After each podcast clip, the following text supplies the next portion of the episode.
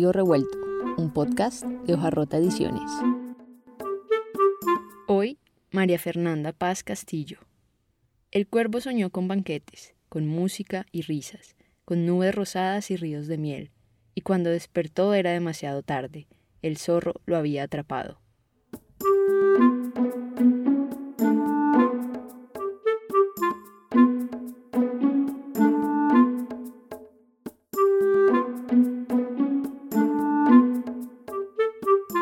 María Fernanda Paz Castillo es editora, investigadora y promotora de lectura, estudió ciencias políticas y letras, dirigió el Centro de Estudios y Promoción del Libro Infantil y Juvenil del Banco del Libro de Caracas y ha trabajado como promotora y formadora de docentes en instituciones como Lectura, Fundación Rafael Pombo, Biblioteca Virgilio Barco, entre otras. En los últimos años creó y desarrolló la colección Iguana de Ediciones B, desarrolló la línea infantil y el plan lector de Random House, Mondador y Colombia, donde creó la colección La Biblioteca. Fue coeditora de proyectos literarios en Babel Libros, editó la colección Cuadernos de Literatura Infantil Colombiana de la Biblioteca Nacional de Colombia, Trabajó en SM donde dirigió la línea de negocios y ejerció la dirección editorial de libros para niños y jóvenes de esta casa editorial. Es cofundadora de Cataplum Libros y su directora editorial. Representa además en la junta directiva de la Asociación Colombiana de Creadores de Literatura Infantil y Juvenil a los editores. María Fernanda, bienvenida. Hola Natalia, bueno, muchas gracias por la invitación, muy contenta de estar aquí con ustedes hablando de estos temas tan apasionantes como puede ser la edición para mí. Bueno, María Fernanda, pues vamos a empezar entonces a conversar. Básicamente yo acabo de leer una trayectoria tuya, una biografía, pero siempre los invito a que nos cuenten de su voz cuál ha sido esa trayectoria y en dónde se ha básicamente centrado el interés y que los ha vinculado con el mundo de los libros y en tu caso particular con la edición. Bueno, pues mi interés por los libros empezó desde muy pequeña. Yo crecí en un hogar con muchos libros, muchos, muchos, unas bibliotecas, la, de mi casa y la de mi abuelo, muy grandes. Mi abuelo era poeta, crítico literario, yo soy venezolana, como bien dijiste. Entonces yo crecí rodeada de libros. A mí me fomentaron desde la casa y desde la escuela, pero te diría que sobre todo desde mi casa el gusto por los libros. Entonces, desde muy pequeña tuve acceso a obras como muy interesantes de la literatura en general. Luego, pues, una lectora toda, toda mi vida. Estudié ciencias políticas, pero yo quería ser editora. Entonces, eh, yo vivía en, en Maracaibo en ese momento viví en Maracaibo cinco años con mi familia, con mi papá, mi mamá y mi hermana, y luego no, me fui a Caracas y empecé a trabajar en Monteávil Editores como asistente de medios. Yo era muy joven. Entonces me puse a trabajar como asistente de medios en Monte Ávila y a los pocos meses el director me dijo que el equipo editorial quería que trabajara con ellos y que había una vacante como asistente de María Elena Maggi en la colección Primera Dimensión, que era una colección de libros para niños, y ahí empecé a, mm, como a conocer más profesionalmente el mundo de los libros para niños y a formarme junto con una maestra como puede ser María Elena Maggi, que es una editora muy reconocida en Venezuela, con una metodología de trabajo muy interesante. Y entonces, bueno, yo tuve esa suerte y esa fortuna, ¿no? Y bueno, y empecé a estudiar letras en ese momento. Eh, y bueno, toda esa década fueron unos años como muy intensos de vida académica, porque salía de una cosa para meterme a otra, y de formación en relación a lo editorial. He trabajado en muchos lugares, pero uno de los trabajos, digamos, en ese momento más importantes para mí fue ser editora de un museo de arte contemporáneo. Entonces ese trabajo fue muy intenso, realmente intenso, porque era un museo, el Museo Alejandro Otero, que era muy de vanguardia en ese momento en, Caracas y te digo que hacíamos como 20 o 24 exposiciones al año. Entonces yo era, cuando yo le pregunté a, que era director del museo, que yo dependía de él, pues que era Vasco Cinetar, que es un fotógrafo, y le dije, bueno Vasco, pero ¿cuál es mi responsabilidad en este trabajo? Y me dijo, todo lo que lleva una palabra, desde el letrero de la entrada hasta los catálogos de arte. Entonces, bueno, te podrás imaginar, yo tan joven, con esas responsabilidades, pues fue muy intenso, pero me tocó formarme y trabajé con muy buenos diseñadores y yo encuentro que allí yo aprendí mucho de diseño, eh, aprendí mucho de arte, que yo, bueno, yo siempre tuve como mucho vínculo con el arte, pero bueno, con el arte contemporáneo. Fue un trabajo muy interesante porque además vi que podía hacer como muchas cosas que el tiempo me rendía y, podía hacer muchas cosas. Entonces, estuvo muy bien. Entonces, digamos que, bueno, y luego me vine a Colombia. Yo siempre he estado vinculada al libro para niños. O sea, yo desde que empecé a trabajar, eh, salvo esos años que estuve en el museo, he estado dedicada al libro para niños. Entonces, mm, tengo ya muchos años en el tema y realmente sí he visto cómo me he formado. O sea, sí tengo conciencia de esa formación que he tenido. Pues. Mafe, esta nutrida trayectoria desde distintas perspectivas de la edición, aunque has mencionado que has estado siempre vinculada al libro para niños o el libro, la literatura infantil, ¿cómo todas estas búsquedas y estas experiencias derivaron en lo que hoy es Cataplum y es tu proyecto editorial? Pues mira, la verdad es que yo siempre he tenido un proyecto editorial mm, personal y ese proyecto lo he desarrollado en muchas editoriales. O sea, el trabajo que hice, por ejemplo, para Ediciones B o para Penguin Random House o para SM es un continuo. O sea, yo he tenido un proyecto siempre muy claro en relación a los libros que creo que, que, más allá de mi gusto y de querer hacer, que creo que son necesarios, que hacen falta, he tenido como muy claras también las carencias del, del medio, de los libros para niños. Y entonces yo he tenido un proyecto, digamos, muy personal que de una u otra manera he podido, mm, he podido desarrollar en diferentes editoriales porque se ha ajustado y me han dado el espacio, ¿no? O sea, yo mm, siempre he tenido como ese voto de confianza de hacer los libros en los que, los que creo que son necesarios y en los libros que, que creo, ¿no? Entonces, para mí es un continuo. Claro, hay editoriales, por ejemplo, en SM me tocó hacer muchos libros, pero además me tocó desarrollar toda la colección Barco de Vapor y Gran Angular, que es de, narrativa. Y bueno, ya yo, yo había trabajado con narrativa, pero en este caso me tocó eh, trabajar mucho más con narrativa. Y para mí fue una experiencia maravillosa porque a mí me gusta mucho la edición de narrativa, de novelas, de cuentos. La verdad es que creo que ahí es donde mejor me va como editora. Cuando voy a empezar un trabajo de este tipo, yo hablo mucho con la persona que, que me va a contratar, cómo es la empresa, qué expectativas tienen, qué me van a dejar hacer, porque pues yo digamos que he tenido como muy claro qué no quiero hacer y qué no es necesario, ¿sí? En qué no quiero invertir el tiempo, pero no egoístamente en relación a lo que quiero hacer, sino a lo que no se necesita, pues. Entonces, eh, siempre he tenido ese voto de confianza en las editoriales por las que he pasado y he podido hacerlo. O sea, no puedo decir que he sido yo sola porque he trabajado con equipos y de eso vamos a hablar más adelante con seguridad, pero mm, he podido desarrollar esas líneas editoriales que, digamos, son un continuo, culminan en Cataplum. Yo ya cuando había entrado a SM había sido como muy clara conmigo misma y había dicho, este es mi último trabajo en una mm, editorial grande, de aquí yo salgo para mi proyecto editorial. Y así fue, y así fue. De hecho, no salí, yo estuve un tiempo compaginando el trabajo en SM con el trabajo en Cataplum. Pero claro, en ese momento Cataplum era muy chiquita, no habíamos sacado ni siquiera el primer libro, entonces digamos que no había, mm, no había, eh, digamos, problemas de, de incompatibilidad, de incompatibilidad no, de como de conflicto de interés. intereses, conflictos de interés.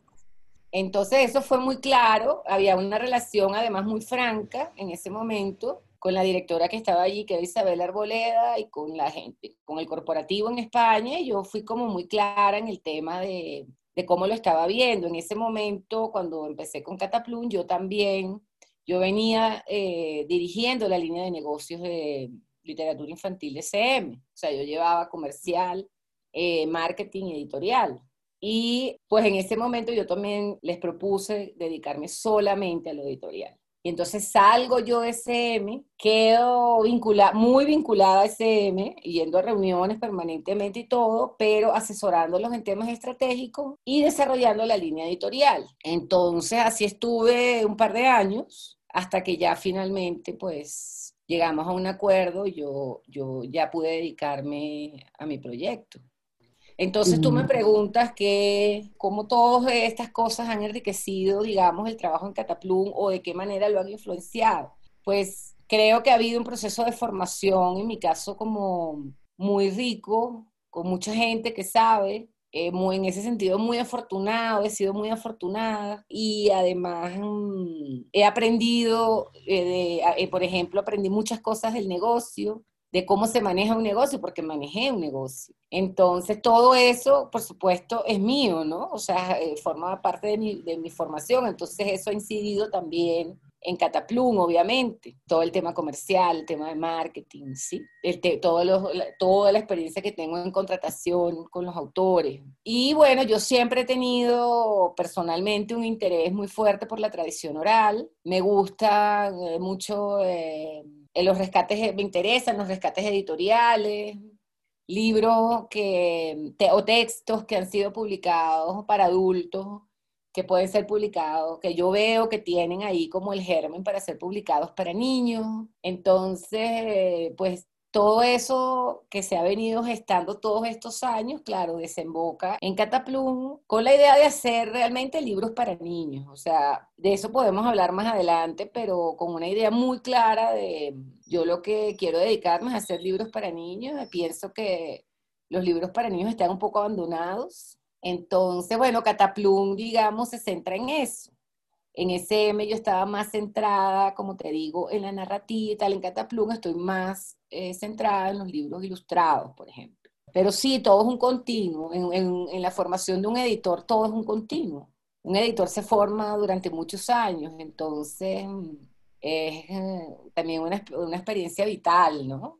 Sí, es, a mí me gusta verlo así como un continuo y como un proyecto personal que he podido desarrollar en diferentes eh, lugares de diferentes maneras. No quiero que se entienda que yo he llegado a las editoriales a hacer lo que me da la gana, porque no, eso no ha sido así, pero sí ha habido una, digamos, una conjunción de intereses donde yo he visto que mis intereses y que lo que yo eh, entiendo como necesario y que pues también en la editorial lo están necesitando.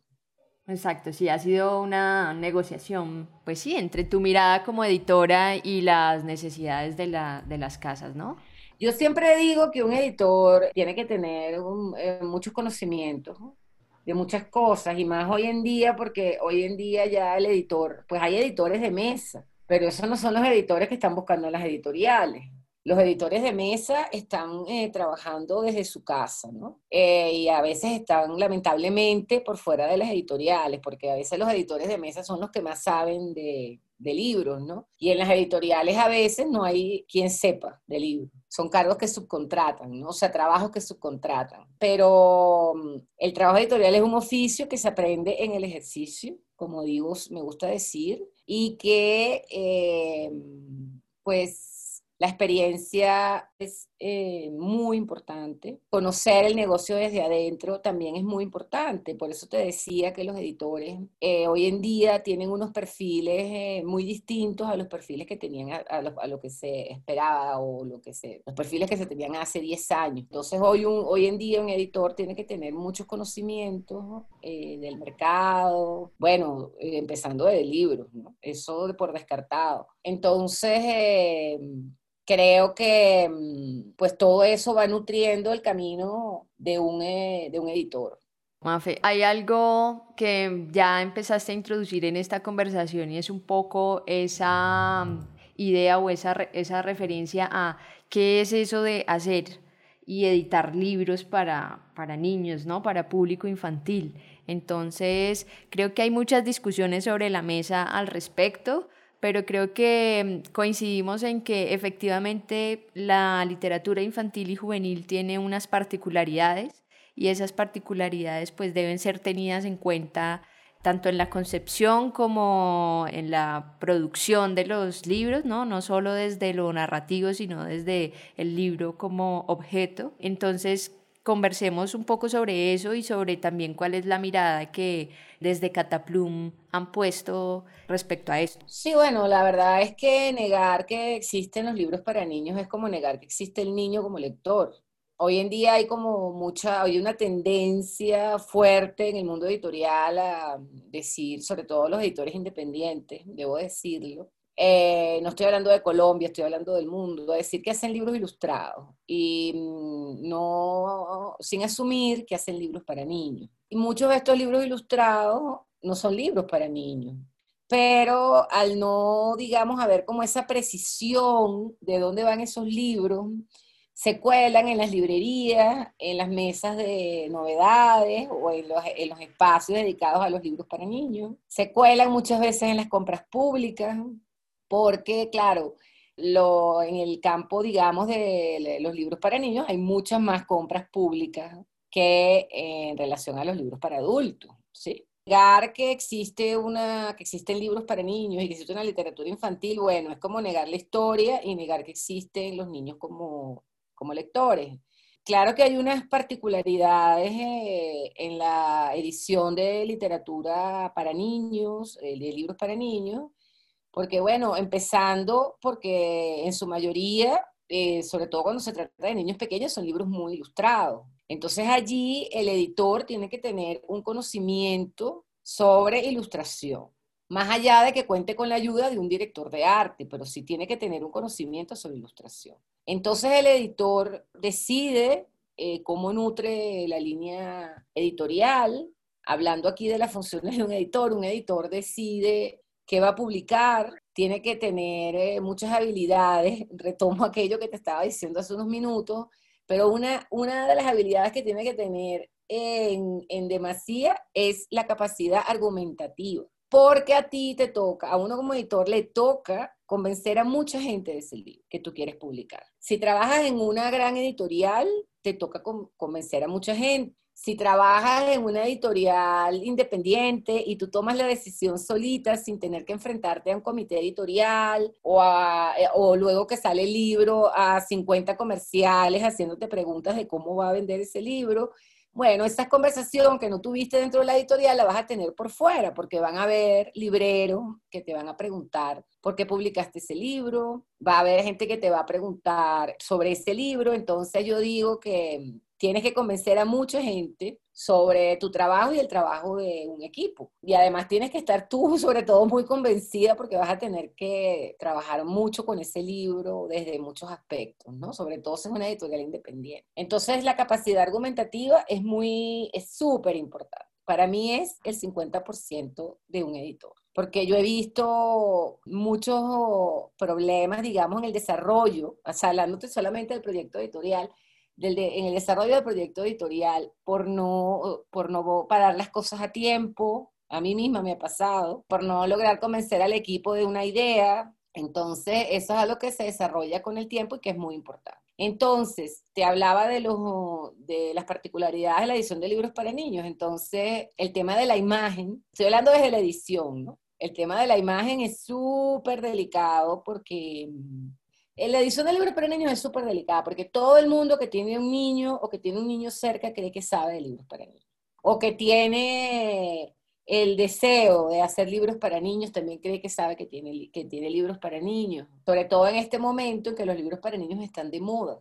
A mí me gusta decir, los libros para niños se pusieron de moda y agarraron a todo el mundo como con las manos arriba y sin mucho conocimiento. Entonces, eh, pues uno ve muchos intentos fallidos, pero también hay cosas absolutamente maravillosas. Y eso hay que decirlo porque la literatura infantil se ha desarrollado y los libros para niños pues se han desarrollado muchísimo. Y son de hecho un campo de experimentación eh, muy rico y por eso mismo pienso que hay autores e ilustradores, que también son autores, claro, obviamente, pero en este caso los separo para que quede clara mi idea, pues eh, también encuentran allí un campo de experimentación que no siempre resulta en un libro para niños, puede resultar en un libro para adultos, en un libro eh, para jóvenes. Entonces, claro, los, los libros para niños tienen muchas improntas, o sea, tienen la impronta de que el que los escoge normalmente es un mediador, no los propios niños, tiene la impronta de la escuela, de que muchas veces los libros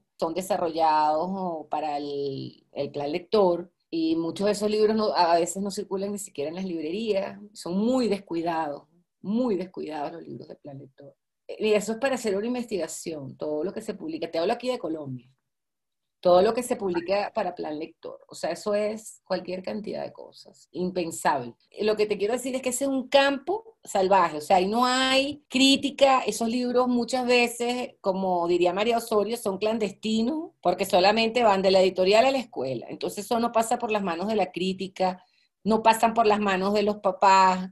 Bueno, eso es un territorio de nadie. Entre los maestros, las editoriales, los promotores, bueno, ahí se decide que van a leer los niños en la escuela. Entonces, eso es una impronta también eh, que hay que tomar en, cuenta. Tienen la impronta de que los libros para niños, es que tienen, son muchas cosas, o sea, los libros para niños necesitan espacios importantes para ser exhibidos, las carátulas son importantes, es importante la exhibición, que, que haya acceso, que los puedan ver, los papás, las librerías por lo menos aquí en Colombia no tienen esos espacios, muy pocas librerías tienen esos espacios, por supuesto, y hay librerías especializadas en libros para niños que los tienen todos, y muy buenas además, aquí en Colombia. Tema, el tema de la imagen, o sea, tú, mm, hay una idea sobre que hay, que hacer libros que le gusten a, a mucha gente. Entonces ahí empieza la masificación del libro cuando la, el, el, eh, texto es literario, por ponerte un ejemplo, y las ilustraciones eh, son arte. Sí, la ilustración es un arte. Entonces, bueno, ¿cómo se conjuga todo eso, no? Con las expectativas del mercado, con lo que la gente tiene en la cabeza que debe ser un libro para niños, que muchas veces no es lo que tú y yo tenemos en la cabeza en esta conversación, ¿sí? Entonces es un, es un sector muy influenciado por muchas cosas. Hay muchos intereses económicos, hay mucho desconocimiento de la infancia y de la cultura de la infancia. Hay mucha perversión en la manera como circulan los libros, por ejemplo, en la escuela. Eh, y lo que hacen con los libros, ¿no? Imagínate, tú que has sido promotora de lectura, sabes de lo que te estoy hablando, lo que hacen con los libros para niños, porque se espera que los libros para niños eduquen a los niños los eduquen emocionalmente, los eduquen en valores, los eduquen en sociología, los eduquen en todo. O sea, los libros para niños, yo digo, bueno, ojalá, ojalá la literatura, los libros tuvieran ese poder, ¿no?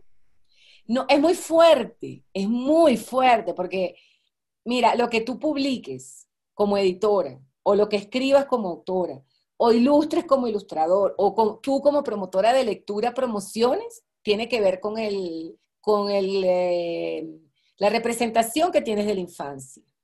¿Sí? Entonces, todo pasa por allí. Si tú crees que los niños eh, son unos eh, seres que necesitan en esa etapa de la vida ser formados y que hay que educarlos y que tienen que aprender, que no sé qué, pues seguramente si tú eres editora vas a publicar libros pensando en eso. Eso pasa muchísimo, eso es lo que más pasa. Y mira, y mi gran sorpresa, después de, no sé, mucho tiempo en el mercado, digamos, trabajando con libros para niños y tal, es que yo llego a la feria, a una feria como la feria de Bolonia, y, la mayoría de las cosas que se hacen son muy malas. O sea, eso no es, son muy estereotipadas. Todo es buscándole el, la utilidad. Eso, eso no solamente pasa aquí o en América Latina, no, eso pasa en el mundo entero. Sí, la cantidad de libros de personajes es, es increíble. Entonces, eso tiene que ver con el concepto que tienes de la infancia. Por eso, todas las personas que trabajamos en el, con niños, pues debemos, eh, digamos, aprender del tema y, y, tener una mirada como muy abierta, o sea, verlo sin prejuicios, ¿sí? Y también relacionarse con, los niños en función de, de eso que mencionabas sobre las representaciones, o sea, de entender qué es lo que hay allí, ¿no? Porque hay como una, siempre hay una lectura del mundo de la infancia desde una mitificación, ¿no? De, de lo que son los niños, de lo que les interesa, de lo que deberían ser, de lo que deberían aprender.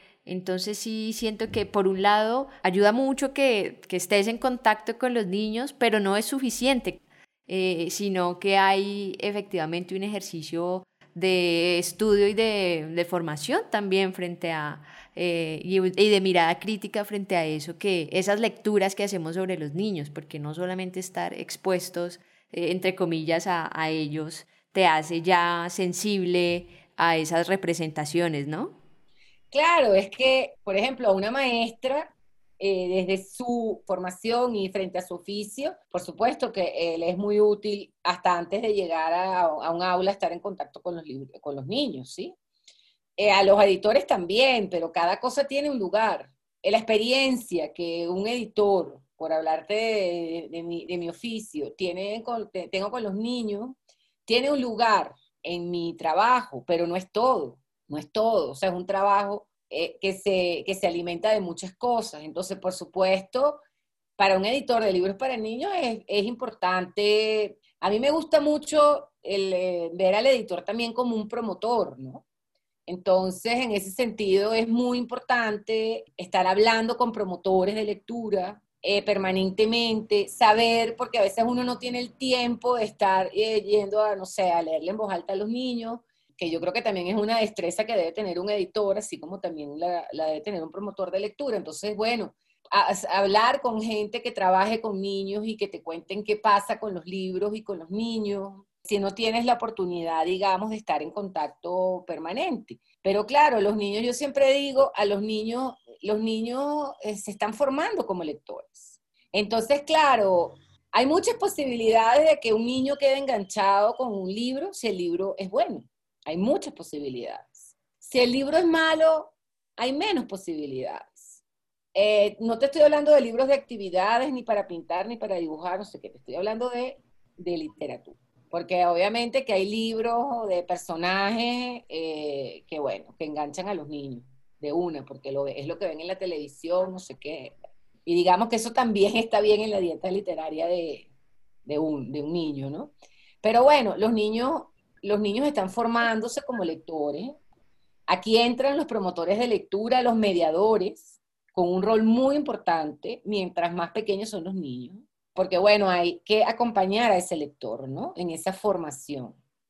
Entonces, eh, creo que me gusta ver al editor como un, como un eh, mediador también entre el autor y los lectores, o entre el equipo y los lectores, entre la obra y los lectores como un puente. Entonces, en ese ser puente, pues tienes que conocer mucho de una cosa y también mucho de la otra, ¿no? De lo, de, lo que estás conectando. Sí. Mafe, hay algo allí que es importante mencionar, esta idea de los, los temas, ¿no? Los temas, y creo que podríamos, cuando hablamos de las particularidades, también referirnos a qué tanto los temas siguen siendo particularidades en la, en la concepción de los libros de literatura infantil y juvenil. No tanto para hacer referencia a qué temas sí, qué temas no, sino desde la experiencia tuya como editora en las distintas casas y ahora en, Cataplum, ¿cuál crees que, digamos, que son esos temas que se han priorizado, que son temas movilizadores, más allá de, de esta idea que a mí me parece un poco digamos que ya mandada a recoger sobre eh, los, los, temas difíciles, es decir, existen y, y si hay una, una manera particular de abordarlos, pero yo creo que la discusión no puede seguir siendo si tenemos que abordarlos, sino es, es más bien, es decir, al estar presentes en las experiencias vitales, deben estar en el, en el relato con los niños, deben aparecer en, en lo que conversamos con ellos, la manera eh, pues sería cómo, ¿no? Pero en eso que has editado, que has publicado, eh, que priorizas como temas movilizadores o qué te interesa allí encontrar. eh, no, en nombre del tema se han cometido barbaridades. Y como todo el mundo cree que esto es una receta, ¿no? Entonces, bueno, no, pues es que el libro trata el tema de tal cosa, entonces ya no importa el autor, no importa la escritura, no importa el abordaje, sino lo que queda es el tema. Yo siempre he buscado experiencias estéticas para los lectores.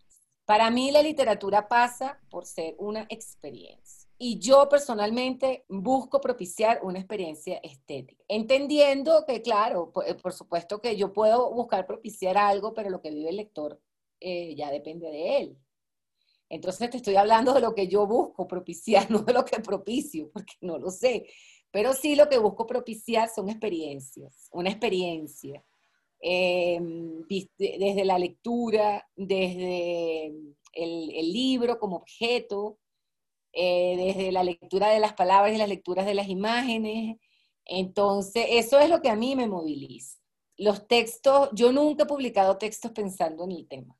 Nunca, jamás, no, jamás. Yo he estado en comités editoriales que me dicen, es que necesitamos un libro no sé qué. ¿Qué? qué? ¿Un libro de qué? si se aparece, pues bien, pero yo no voy a encargar, ¿no? Yo he, yo he hecho encargos como editora, pero de libros informativos, de libros de no ficción. Y quiero dejarlo en claro eso, porque eh, sí he hecho encargos de libros de no ficción, muchos. La mayoría de los libros de no ficción que he hecho son encargos. Pero en literatura, no. O sea, en literatura puedo, se me puede acercar un autor y decirme que estoy pensando escribir tal libro. ¿Tú qué piensas? Chévere, hágale. Y puede haber una conversación alrededor de, eso y puedo decir, ay, cuando lo termines, pásamelo para leerlo, no sé qué, eh, porque eh, veo algo allí que me interesa, ¿no? y eso me ha pasado recurrentemente. Pero mm, mira, en relación a que yo pienso que hay cosas que realmente no deben leer los niños. O sea, yo estoy de acuerdo contigo, completamente de acuerdo contigo, es que la discusión no puede seguir alrededor de que, es, mm, que los libros de temas difíciles o perturbadores o no sé qué, porque mira, ya eso está de moda. O sea, eh, no es, que está de moda, es que eso ya está incorporado en el mercado. Y ya se han hecho hasta estereotipos, hasta arquetipos de los libros difíciles, de los libros no sé qué, y muchas editoriales sacaron muchos réditos de ese tipo de libros porque se vendieron mucho. Esos libros se venden mucho. Así, así les parezca a ustedes, te pueda parecer a ti una cosa descabellada, pero se venden mucho. Ahora, yo te voy a contar una anécdota que, siempre me gusta contar. Cuando yo entré CM, había un libro de Ligia Oyunga que se llamaba Zapatos de Tacón. Bueno, yo ese libro lo, no, lo, conocía y lo leí y quedé fascinada. Como todo lo que me, o sea, yo es que Ligia Oyunga sí, no hay nada que no me guste, como Marina Colasanti, que no hay nada que no me guste.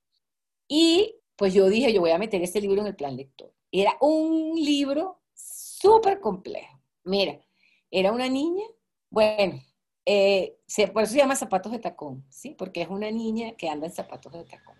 Y anda y, rodeada de personajes muy humanos, pero muy golpeados y muy vulnerables, ¿no? Pero bueno, era todo lo que no sé, o sea, es todo lo que tú dirías en una, eh, bajo la, o sea, teniendo la responsabilidad de elegir libros para un plan lector que no van a leer en el colegio, que los maestros no van a aceptarlo. Y bueno, y te cuento que ese libro fue de los libros más vendidos. O sea, la gente, los maestros se volvían locos por el libro. Ese libro luego SM le dio se dio, o sea, eh, eh, hubo una recesión de derechos y ese libro ahora lo tiene publicado creo que Norma. No, es un libro maravilloso. Entonces yo digo, claro, mira, es que más allá del bendito tema o más allá de lo difícil o más allá de la realidad, también está lo que la escritura, el poder que tienen los autores de convencer a los lectores y de que los lectores vayan más allá de sus prejuicios. Me explico que esa capacidad también de generar una experiencia en los adultos, que es lo que hace la buena literatura. La gente, mira, la gente, por más mal formada que esté, la gente, pues cuando está frente a un libro, a un, texto eh, muy bueno, la gente lo disfruta. Tenga o sea muy formado o no sea formado o lo que, lo que quiera, la gente lo disfruta. Es como estar frente a una pintura, ¿sí? Es lo mismo. Lo que pasa es que, claro, tienes que tener la disposición de la lectura. Pero a mí lo que me ha pasado en relación a eso es que el tema, el bendito tema o los, o los, los prejuicios quedan de lado. Y, se, y el libro habla por sí solo, y la calidad del libro habla por sí sola. Eh, entonces, mira, yo a eso es a lo que le he puesto, a que eso, a que hable por sí solo, a que no, no haya una intencionalidad, digamos, tan marcada en los textos por parte de los autores, porque bueno, hay, hay, autores maravillosos, pero hay autores que también tienen esta, esta noción de que, bueno, de que los niños hay que formarlos, o están deformados por el tema del plan lector, entonces siempre están buscando temas que pueden interesar en la escuela. Y entonces los libros los libros y los textos que, que, hacen, que conforman esos libros terminan siendo como unos textos sociológicos, porque están atravesados por una cantidad de temas sociales eh, que está bien, sí, pero es que no hay ese, ese hincapié en, la, en, el saber escribir, en el escribir bien,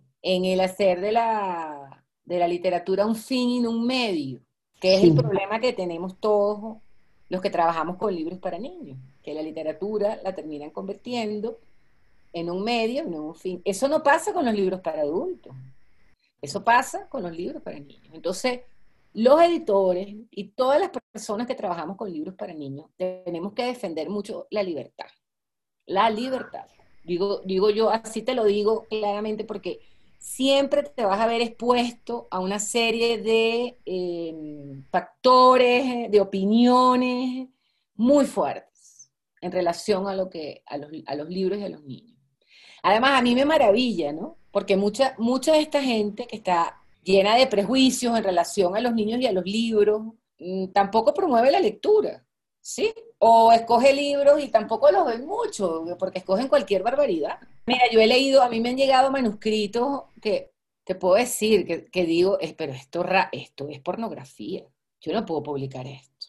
Entonces allí volvemos al tema, ¿no? De lo que hay cosas que no pueden leer los niños. O sea, uno tiene que tener conciencia de que uno está publicando libros, eh, a diferencia de los libros para adultos, que van encontrando su lugar y tal, pues nosotros tenemos que tener conciencia que también estamos publicando libros para niños que se están formando como lectores. Entonces tú no puedes violentar a los niños de esa manera tampoco, porque eso está fuera de su imaginario. Aprovechemos, si quieres, esta referencia un poco ya a las experiencias estéticas que has priorizado en el, en el catálogo de Cataplum.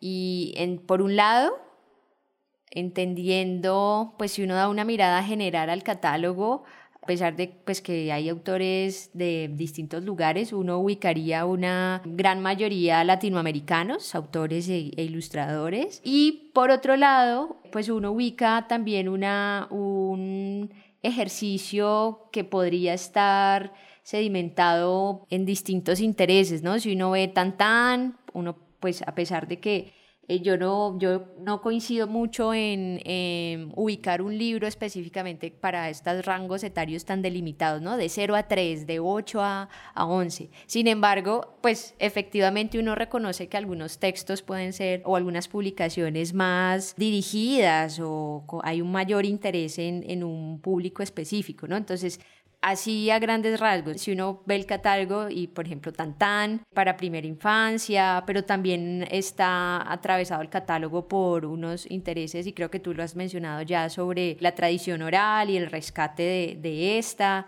También hay, si uno lee La Cenicienta al alcance de todos, hay pues una, digamos que un tratamiento de los cuentos de hadas. Entonces, aprovechemos y conversamos sobre ese catálogo y, la experiencia con los autores y los ilustradores. Pues mira, eh, está atravesado por esos temas y también hay un tema que, que a mí me, que, que, es el humor. O sea, a mí me interesa mucho el humor en todas sus manifestaciones y el juego con el lenguaje. Son como dos eh, aspectos a los que yo les presto mucho, mucha atención, porque bueno, primero personalmente me interesan mucho y, encuentro que hay pocos libros de, de buen humor ¿no? en el mercado, de, de, los libros para niños. ¿no? El humor es muy difícil. Eh, no solo en la, en la, literatura infantil, sino también en la literatura para adultos. El humor es muy difícil. Muy, yo creo que es de lo más difícil que hay. Y además el humor tiene una cosa compleja, porque eh, no todo hace reír a todo el mundo. O sea, el humor es muy personal. O sea, la gente, la gente tiene una visión de, o de, o sea, tiene una postura y tiene su forma de ser. Entonces, no todo hace reír a todo el mundo. Entonces, es un, es un género muy difícil. Tan tan se inscribe, digamos, igual que no se aburra, por ponerte unos ejemplos ahí de las conexiones en, el, en esto del juego del, eh, con el lenguaje, ¿no? O diccionario. A mí me gusta ver un catálogo como una constelación, como un libro lleva a otro. Yo no estoy pensando en la edad de los lectores, estoy pensando en la formación de los lectores.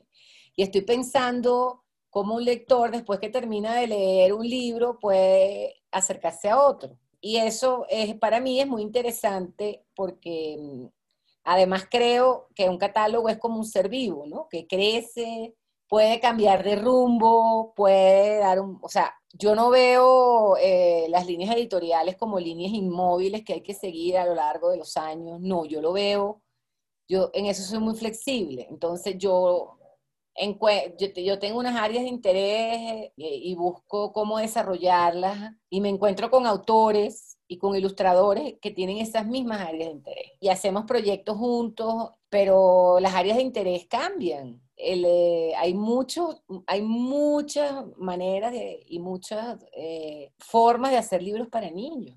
Entonces, a mí me gusta ver el, catálogo como un ser vivo, ¿no? Entonces, eh, que puede echar para atrás y puede tomar una decisión, sí, a mí me gusta ver el catálogo, el catálogo así, a veces uno cuando, ya después de, ya Cataplum acaba de meter en imprenta su, libro número 20 y ya uno puede ver, eh, al principio era todo como muy, bueno, pero esto para dónde va, y ya uno pues más o menos sabe para dónde va. Entonces, mm, sí, el catálogo de Cataplum está atravesado por el juego, está atravesado por la tradición oral, está atravesado también por una una visión de la infancia donde realmente hay un convencimiento de que los libros para niños sí existen, deben existir y seguirán existiendo. Por ejemplo, en, eh, los libros para niños pequeños, ¿no? Los, libros, no hablemos para niños pequeños, para los niños que están empezando a leer. Ahí, eso, mira, eso es eso es un campo en el que hay de todo. Y la mayoría de las cosas son de una calidad bastante dudosa la verdad, porque nadie les... No voy a decir que nadie, porque si hay gente que sí, hay libros muy buenos, pero hay muchas cosas malas en el mercado, muchas, muchas. Entonces, yo sí tengo un interés marcado en, o sea, Cataplum, en hacer libros para niños pequeños que realmente sean para los lectores que están comenzando, digamos, su camino, ¿no? Entonces, sí tengo un interés allí, sí tengo un interés en, los álbumes, o en diferentes, o en diferentes, digamos, géneros, como por ejemplo el cómic. Ahorita eh, vamos a lanzar un libro de Mariana Ruiz Johnson que se llama La sopa más rica y otros cuentos, que por cierto recibió la beca de publicaciones independientes de Lidartes y mm, es un libro de viñetas, como me gusta decir a mí y a Mariana también. Es un libro de viñetas, o sea, realmente es un libro de cómics para niños pequeños, pero son viñetas, ¿sí? Eh, entonces, como explorar también eh, otros, géneros. Mm, nosotros, el equipo de Cataplum es muy pequeño. Yo trabajo con dos directoras de arte desde hace muchos años, muchos. O sea, tengo con Camila Cesarino, tengo trabajando como 15 años, y con Ana Palmero, eh, que es con quien más proyectos estoy desarrollando últimamente, tengo como 10 años. Y digamos que allí hay unos, unos intereses eh, comunes, eh, hay un conocimiento que hemos ido también, nos hemos formado juntos, ¿no? Sin obviamente no darle importancia a la formación que cada uno traía, pero nos hemos venido formando. Entonces lo que mi comentario apunta a decirte que para mí el libro es un espacio de experimentación, pero también de, de alegría. O sea, a mí yo te hablo del, del, telón, ¿no? De lo que está detrás del telón de, de, la, de hacer libros para niños. Para mí es eh, un oficio que, al que yo le, le tengo mucho cariño, que yo hago con mucha alegría. O sea, yo soy muy feliz haciendo libros. Y el proceso de hacer los libros es un proceso que todos en el equipo disfrutamos mucho. La verdad, y te hablo en plural en el, equipo de Cataplum. hemos disfrutado cada libro. O sea, la verdad. O sea, así como decirte que esto ha sido una tortura, que yo no sé qué, no. O sea, hemos trabajado muy bien con todos los autores, con todos los ilustradores. A veces ha hecho libros Ana, otras veces Camila. También depende del tipo de libro que sea, si lo hace Ana o lo hace Camila. Y hay ahí como una comunidad, ¿no? Entonces, eh, donde se comparten visiones eh, de la infancia, visiones de los libros, visiones sobre la materialidad del libro también, ¿no? Porque el libro es un objeto también que llega, entonces, bueno, pensemos en el objeto, ¿no? También, o sea, no solo en, el contenido, por llamarlo de alguna manera. Entonces, eh, hay esa conjunción. Yo siempre digo que cuando un libro tiene un problema en el proceso editorial, eso se nota. De una u otra manera se nota. Te lo digo después de muchos años haciendo libros, que se nota. El error sale, o sea, es increíble. Es como algo, como algo místico, yo no sé, pero, pero pasa. Entonces, eh, cada libro es un campo de experimentación, pero también, ahora que yo, mira, te, soy franca, yo no había hecho libros para lectores eh, eh, tan comenzando, o sea, sí había hecho, pero no había tenido tanto interés. Este es un interés nuevo que tengo por muchos motivos que, que te, algunos ya te los he dicho, pero mm, ahí uno se da cuenta de que, que dicen, bueno, pero es que los niños, por ejemplo, los niños están cambiando, los libros están cambiando, o sea, Estamos frente a niños diferentes, obviamente. Los libros están acompañando a los niños. O sea, los libros están, eh, digamos, van al mismo paso, ¿no? De, las nuevas generaciones y tal. Si yo con los libros para pequeños digo, claro, pero sí, por supuesto. Y siempre habrá cómo hacer cosas diferentes en los libros. Y, digamos, mientras más conocimiento uno tenga sobre el tema, más va a poder innovar obviamente. Pero mm, yo digo, bueno, pero es que los bebés, todos pasamos, los chiquitos, todos pasamos por lo mismo. O sea, eh, los niños, claro, hay unos cambios eh, generacionales muy fuertes, pero los niños chiquitos son iguales. Hoy, ayer y mañana, o sea, porque es la especie, me explico, es la especie, o sea, todos empezamos por el juego con el lenguaje, o sea, por ejemplo, todos empezamos por la poesía, entonces eh, eh, sí creo que han habido como estos cambios, hayan, ha habido un cambio generacional muy fuerte, sobre todo creo que se va a notar mucho, lo, vamos a ver dentro de unos años cuando miremos atrás, lo vamos a ver todavía más fuerte, pero la literatura tiene, digamos, la, la, literatura de calidad, ¿no? Tiene el poder de atravesar el tiempo, ¿no? Entonces... Eh, como decía Rodríguez Chartier el otro día en una conferencia, decía, bueno, pero es que el futuro de todo esto, el futuro del libro, depende de nosotros. O sea, no es que ahora todos vamos a leer pantallas porque, no sé, el destino es inexorable, no. O sea, eh, para eso estamos nosotros, para decidir qué es lo, lo que es importante que la humanidad conserve.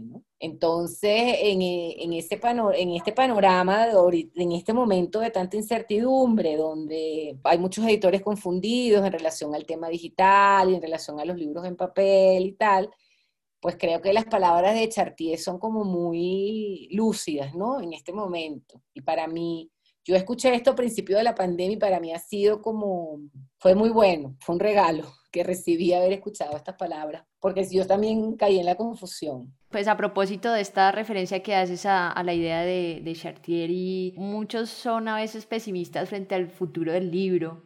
No, no creo que, que esa sea la, tampoco la discusión, es decir, hay producción en distintos formatos y soportes y pueden seguir dialogando eh, perfectamente y no, no creo como en un en una decadencia del, del libro impreso ni del trabajo que se está haciendo para los niños y las niñas pero sí creo que podemos hacer referencia, por un lado, a esos mm, desaciertos que puede estar teniendo en este momento el sector, que tú ya has referido a algunos, ¿no? Como seguir publicando pues libros de, dudosa calidad porque han sido concebidos desde esta idea eh, cargada pues de intencionalidad o porque simplemente se asume que alguien escribió algo a que le puede interesar a los niños o porque al contrario no es un, eh, digamos que una publicación que sea del todo apta para ellos, etcétera. Conversemos si te parece que hay otros desaciertos del sector editorial que en este momento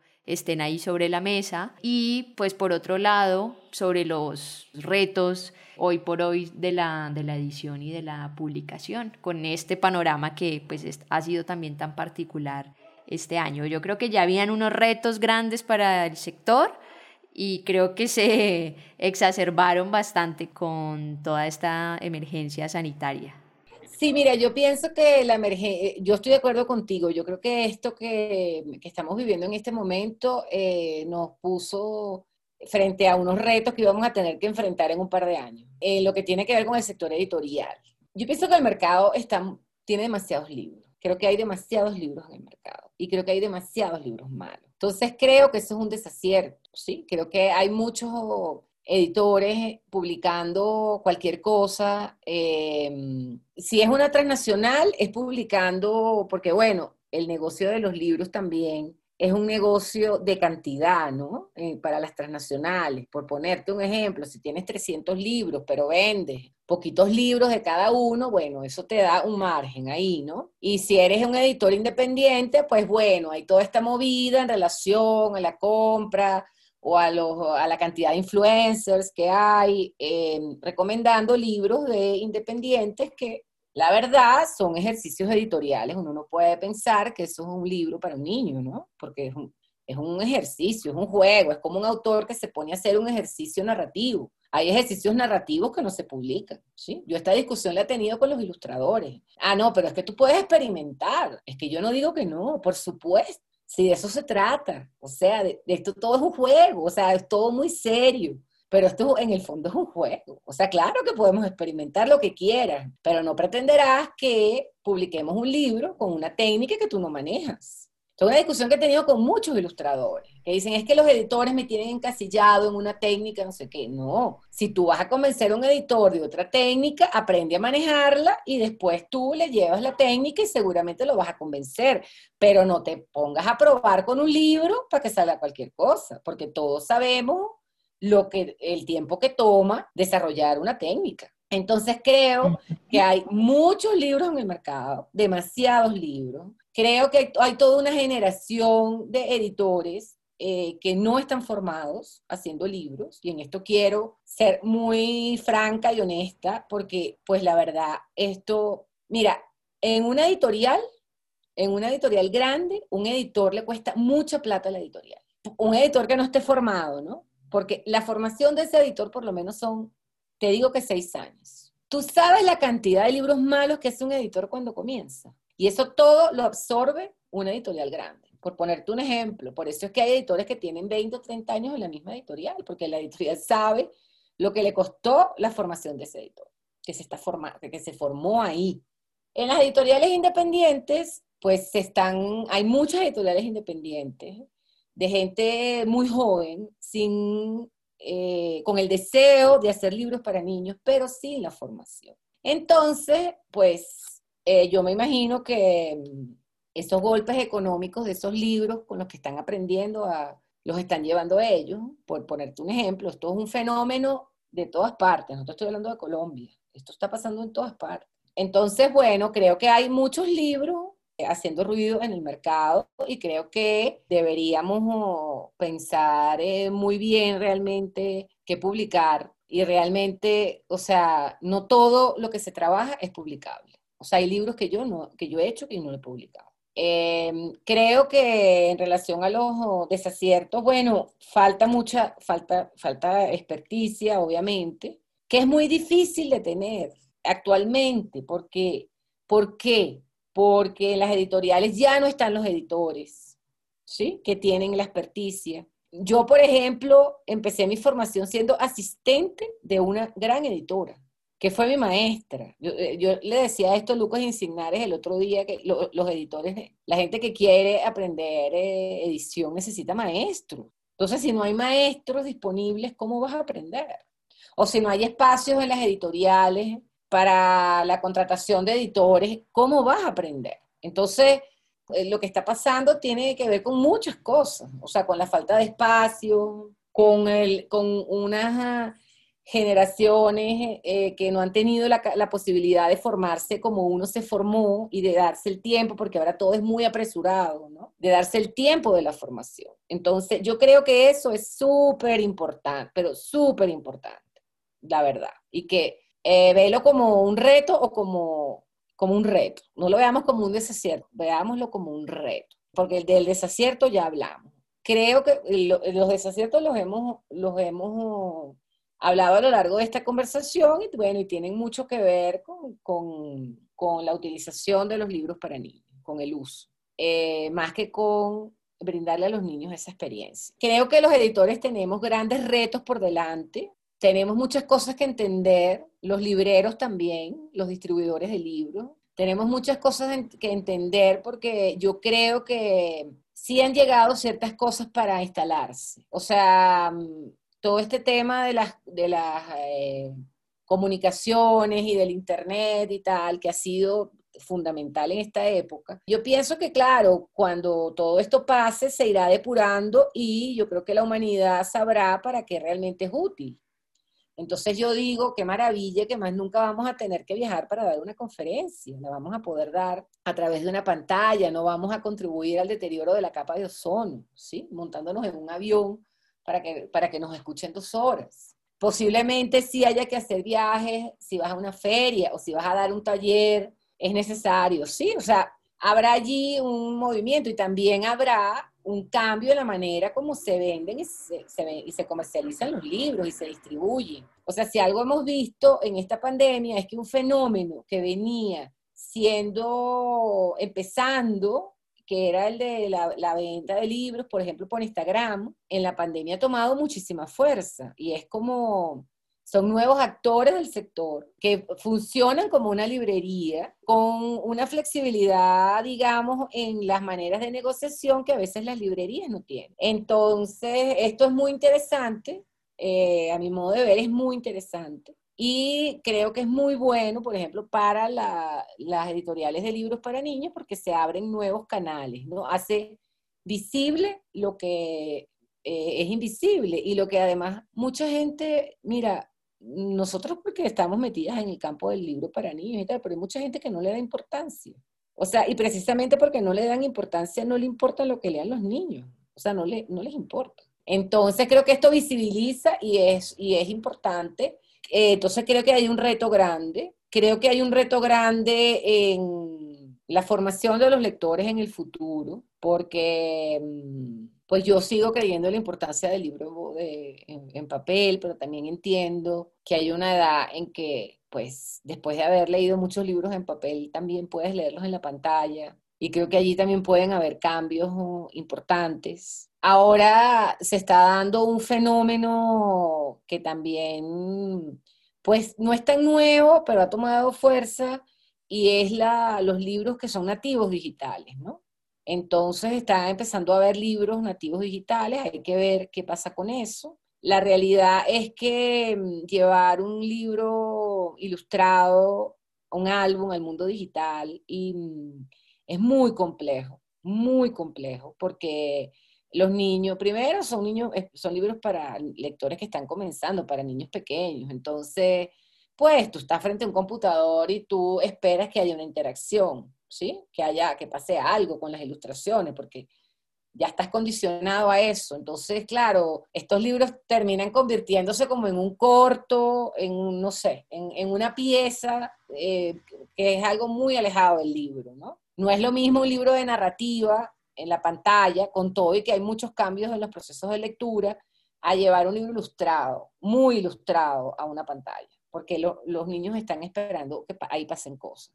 Entonces, eh, creo que ese es otro reto que tenemos los editores. Hay, hay algo que yo también encuentro muy problemático en este momento y es que mm, eh, es lo que está dispuesto a pagar los lectores por los libros digitales, porque mm, finalmente, pues los libros se hacen, los libros cuestan mucho dinero hacerlos, los autores les cuesta mucho trabajo, a los editores, a los directores de arte, no sé qué.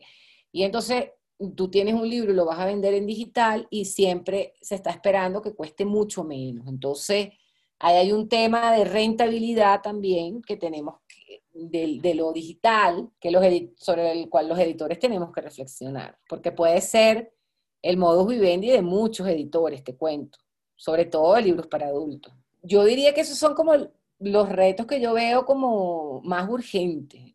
Y bueno, la circulación de los libros. O sea, que, y eso sí es un problema aquí en Colombia puntualmente porque hay, los servicios postales son súper costosos. Entonces, claro, hay todo este reto de la economía naranja y tal, pero las exportaciones cuestan muchísimo dinero. No tenemos tanto poder, digamos, de competitividad en relación a lo que pueden pasar con editoriales de otros países, donde sí hay acuerdos entre los editores y los servicios postales para los envíos de los libros, ¿no? Que, que, digamos, por lo menos la circulación de los libros en América Latina, que siempre ha sido un tema y que siempre se ha hecho a punta de maleta, ¿no? Y ahora no vamos a poder viajar por mucho tiempo. Entonces, bueno, creo que eso es algo también que nos viene, que es un tema que, o sea, eso sí nos toca atenderlo como sector, o sea, ¿qué vamos a hacer con esto, con los precios postales? ¿Cómo vamos a, a, qué acuerdos podemos llegar? Estas son cosas que ya hemos conversado los editores, ¿no?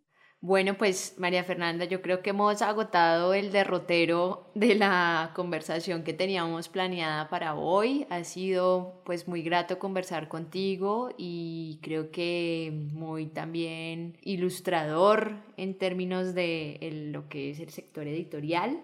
Por último, siempre invitamos a quienes nos acompañan en los episodios a hacer una lectura breve de un texto, que en este caso pues te invito a que sea uno de Cataplum. Claro, por supuesto. Voy a leer el primer libro que publicamos en Cataplum, se titula Adiós, es un poema de Candelario Beso, eh, ilustrado por Juan Camilo Mayor. Es un libro muy especial, es un texto que yo siempre había querido publicar, es uno de estos textos de los que estábamos hablando que nunca había sido publicado eh, eh, bajo la forma de un álbum, ¿no? Para niños. Entonces, bueno, y Candelario Beso es un poeta eh, colombiano, digamos, pionero de la poesía negra en, América Latina, y es un texto que tiene, yo creo que este texto debe tener 100 años. Entonces, bueno, es un texto que también, hablando de la temporalidad de la literatura, ¿no? Que tiene también que ver con esta idea de que hay que hablarle a los niños de las cosas que están viviendo en este momento, eh, cuando todo en el fondo realmente es un tema de calidad. Entonces, bueno, voy a leer Adiós. Esto es una adaptación que hicimos porque este, este texto está escrito en dialecto. Entonces, yo voy a leer una adaptación realmente muy cercana al texto en español, que fue lo que publicamos. Adiós de Candelario Beso. Me voy de aquí, de esta tierra, a mi nativa morada. El pez no vive dichoso fuera del mar. Siempre el sitio en que se nace tiene cierta novedad. Yo no hallo la alegría lejos del mar. La panela de este pueblo es exacta la de allá, más la melcocha de aquella el aire al mar. Mis paisanos son parditos, las de ustedes coloradas, más de aquellas en el pecho hierve el mar. Este sol vive nublado de una eterna oscuridad, aquel sol busca el espejo de la mar. Aquí el pobre campesino vive en triste soledad, muy distante del que vive junto al mar. En los playones de esta tierra no sabe uno dónde está, hay un bosque muy tupido cerca al mar. Aquí el ojo se fatiga de un experto contemplar cuán variada es la hermosura de la mar. Me voy de aquí, de esta tierra, mi nativa morada, el corazón es más grande junto al mar. Bueno, Mafe, pues de nuevo, muchísimas gracias. Hasta aquí vamos con esta conversación del episodio sobre edición de literatura infantil y juvenil y agradecerte de nuevo por habernos acompañado. No, a ustedes por la invitación, muchas gracias por la grata conversa, yo siento que estamos en lo mismo.